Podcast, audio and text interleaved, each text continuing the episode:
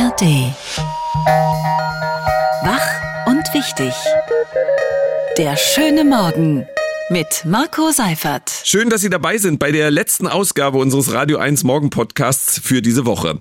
Morgen jährt sich der brutale Angriff Russlands auf die gesamte Ukraine zum zweiten Mal. Tom Böttcher und ich sprechen mit unserer Korrespondentin in Kiew. Ist das Gesetz zur Cannabis-Legalisierung, über das heute im Bundestag abgestimmt wird, gut gemacht? Wir fragen im Freitagskommentar Iris Seiram aus dem ARD Hauptstadtstudio nach ihrer Meinung. Los geht es aber mit der Mondlandung in der vergangenen Nacht.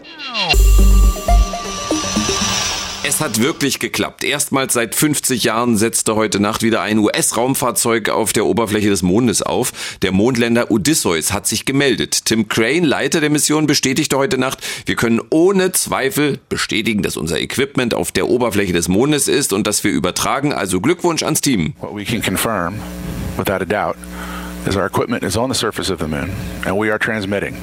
So, congratulations, IM Team.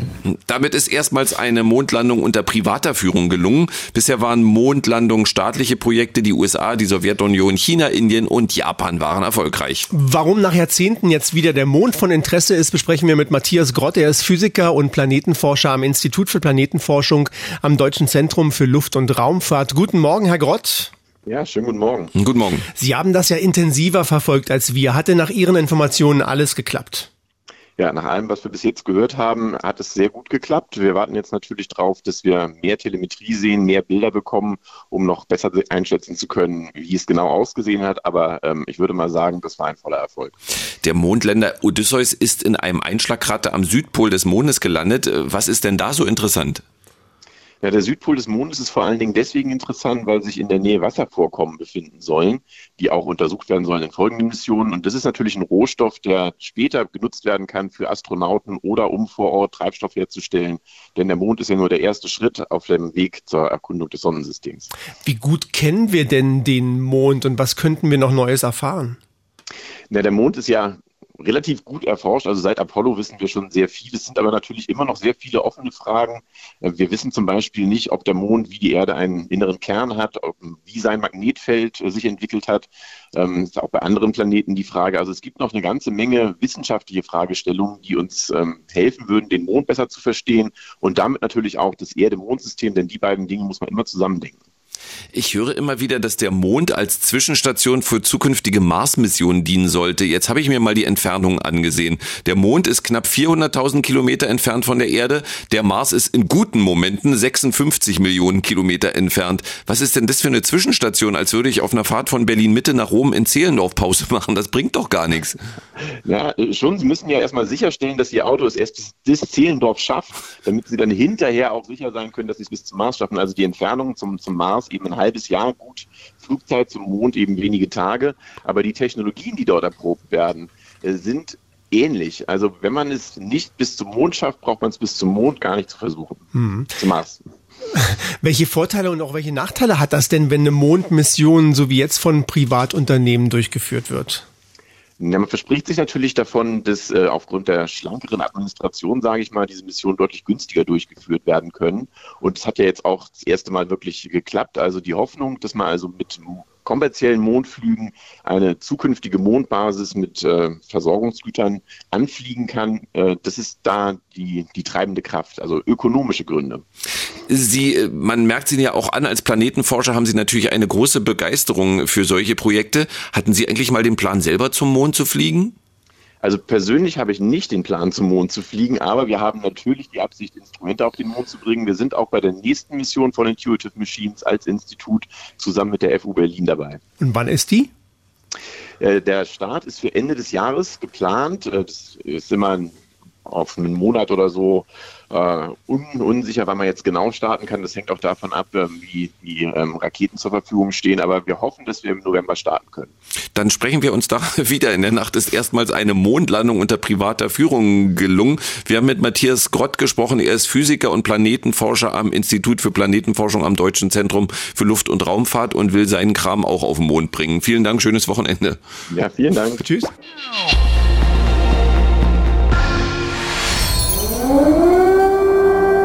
24 23. Februar 2022. Luftalarm in Kiew. Kurz nachdem die Sirenen das erste Mal geheult haben, schlagen russische Raketen in der ukrainischen Hauptstadt ein. Morgen jährt sich der Angriff auf die gesamte Ukraine zum zweiten Mal. Und der russische Angriff läuft immer noch. Erst vor wenigen Tagen musste das ukrainische Militär die umkämpfte Stadt Adiyevka den russischen Angreifern überlassen. Auf der Münchner Sicherheitskonferenz forderte Präsident Zelensky mehr Unterstützung von den westlichen Partnern. Do not ask Bitte fragen Sie die Ukraine nicht, wann der Krieg enden wird. Fragen Sie sich selbst, warum Putin immer noch in der Lage ist, ihn fortzusetzen. Still able to continue it. Wir sprechen mit unserer Korrespondentin in Kiew. Guten Morgen, Andrea Beer. Guten Morgen. Guten Morgen. Morgen ist der zweite Jahrestag des Angriffs Russlands auf die gesamte Ukraine. Wie wird dieser Tag im Land begangen?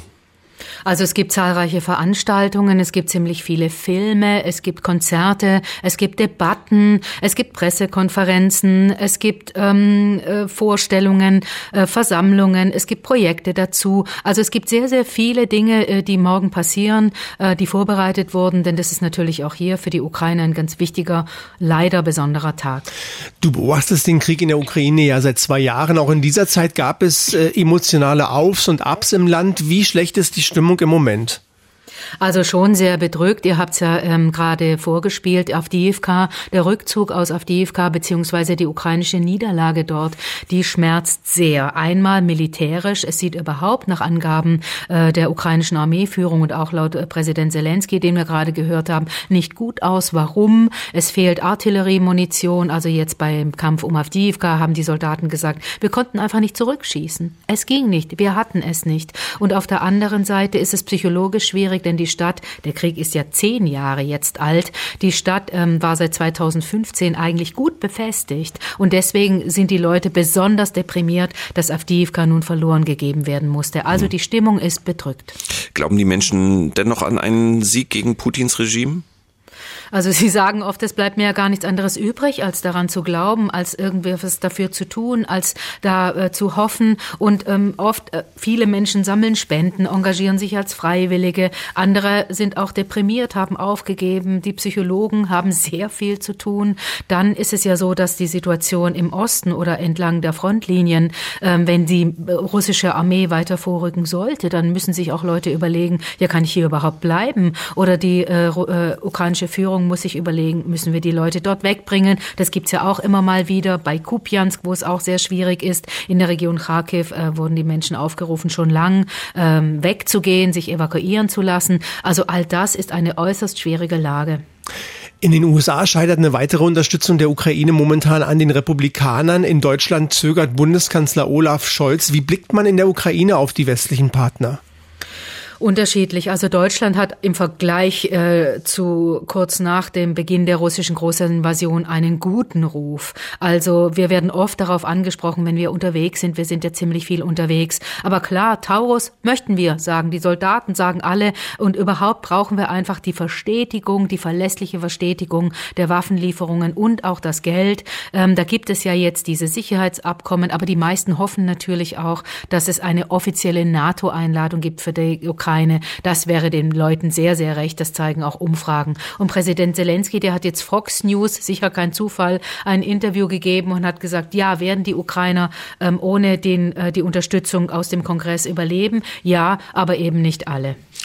Andrea, du berichtest für uns in den vergangenen Jahren aus der Ukraine. Auch du lebst in einem Land im Krieg. Wie oft hast du ganz persönlich in den vergangenen zwei Jahren darüber nachgedacht, die Ukraine zu verlassen?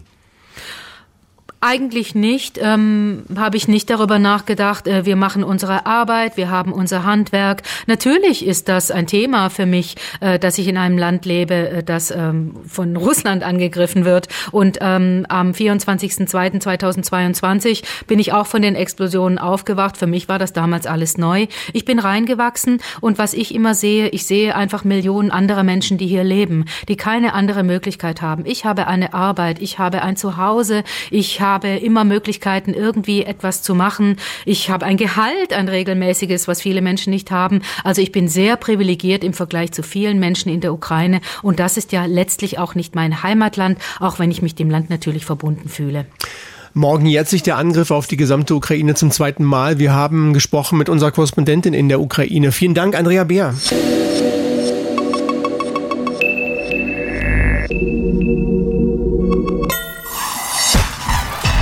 Hier ist die Radio 1 Tagesvorschau.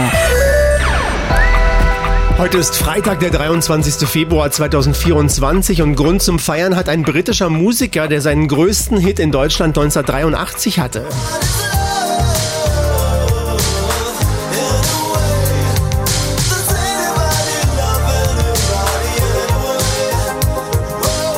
Heute wird Howard Jones 69 Jahre alt. Der schwedische Gitarrist John Norum wird 60. Wenn Sie sich jetzt wie ich fragen, John wer? Er hier ist es.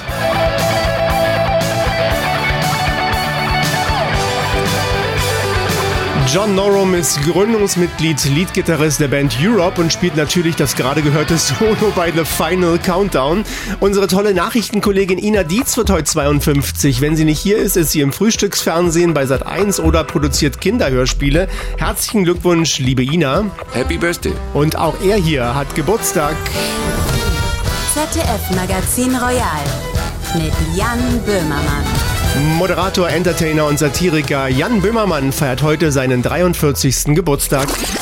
Daran kommen Sie nicht vorbei. Bei der Berlinale wird heute der Teddy Award verliehen, der älteste und bedeutendste queere Filmpreis der Welt. Den Teddy gibt's in den Kategorien bester Spielfilm, bester Dokumentar-Essay-Film, bester Kurzfilm, Teddy Jury Award und als Spezial-Teddy für die künstlerische Lebensleistung an herausragende Persönlichkeiten. Die Preisverleihung beginnt um 20.30 Uhr in der Volksbühne Berlin. Um 23 Uhr startet die anschließende legendäre Teddy Aftershow Party in den Salons und Foyers in der Volksbühne fast direkt vor ihrer Haustür. Die neue Bücherbox nahe dem Holocaust-Mahnmal Gleis 17 wird heute Mittag am Bahnhof Grunewald eingeweiht. Eine Brandstiftung, die als schweres antisemitisches Attentat gewertet wird, zerstörte die Bücherbox im vergangenen Sommer. Ein Tatverdächtiger wurde ermittelt. Bei den verbrannten Büchern handelt es sich größtenteils um Literatur über die Verfolgung, Deportation und Ermordung vieler Berliner Juden in der Nazizeit. Die Besonderheit am Standort der Bücherbox ist die Nähe zum Mahnmal Gleis 17. Es erinnert erinnert an den Ort, wo viele tausend Berliner Juden in Konzentrations- und Vernichtungslager deportiert wurden. Sportlich, sportlich. Bei kaum einem anderen Leichtathletik-Event sind die Fans so nah an den Sportlerinnen und Sportlern wie beim ISTAF Indoor. Heute findet es in der Berliner Mercedes-Benz Arena statt. Mit dabei sind internationale Leichtathletik-Topstars. Besonders spektakulär verspricht das Diskuswerfen mit Deutschlands Christine Pudenz und Diskusweltmeister Christian C. aus Slowenien zu werden.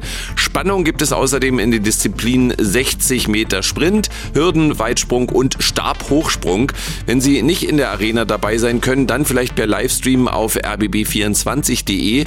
Die Übertragung vom Easter Indoor beginnt um 17.35 Uhr. Und auf keinen Fall vergessen.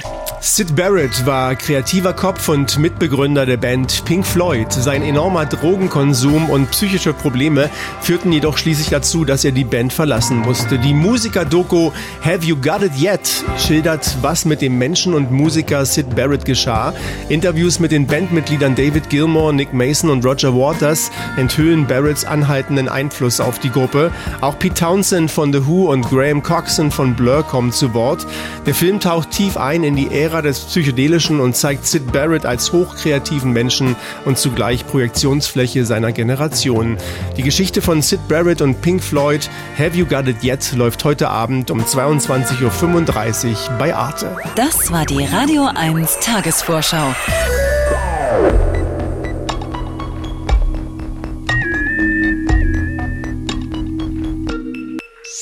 Jahrelang wurde darüber gestritten, heute soll sie im Bundestag verabschiedet werden. Die Teillegalisierung von Cannabis. Ab dem 1. April wäre damit der Besitz von Cannabis für den Eigenkonsum legal. Drei Monate später dürfen dann sogenannte Social Clubs auch Gras für den Eigenverbrauch anbauen. Berlins SPD-Innensenatorin Iris Spranger ist sich sicher, dass die Arbeit für Polizei und Behörden durch die Legalisierung nicht weniger werden wird. Wenn es eine Freigabe gibt, dann muss diese Freigabe auch kontrolliert werden. Und zu dieser Kontrolle sehen sich keine Innenminister in der Lage. Soweit die Einschätzung von Berlins Innensenatorin. Eins ist klar. Der Kommentar. mit Iris Seiram. Sie ist Korrespondentin im ARD Hauptstadtstudio. Guten Morgen, Iris Seiram. Hi, guten Morgen. Guten Morgen. Einfache Frage, komplizierte Antwort wahrscheinlich. Ist das ein gutes Gesetz? Haha, genau. Und ich will jetzt auch wirklich nicht zu euphorisch klingen und das äh, Gesetz hier in äh, Bausch und Bogen loben. Aber ähm, das Gesetz ist ja auch noch nicht beschlossen, muss man ja noch dazu sagen. Ne? Aber ihr habt es schon gesagt, wann es in Kraft treten soll, am 1. April nämlich. Und dass das äh, aber nur ein Aprilscherz bleibt, darauf hoffen, glaube ich, vor allem noch hier auf der Bundesebene Union und die AfD, allerdings auch noch ein paar aus der Ampel. Ähm, ich persönlich hoffe aber wirklich, wirklich, dass es endlich auch heute beschlossen wird. Nicht, weil ich selber kiffe. Das ist echt überhaupt nicht meine Droge. Davon bekomme ich meistens nur Kopfschmerzen. Daher ist mir auch wirklich schleierhaft, warum so viele darauf so abfahren. Aber um mich persönlich soll es ja hier nicht gehen. Und ich laufe durchaus mit offenen Augen durch die Welt und auch Berlin. Also ich versuche es zumindest. Mit meinen minus fünf Dioptrien wird das äh, immer schwieriger. Trotzdem ist es selbst für mich nicht zu übersehen und zu überriechen.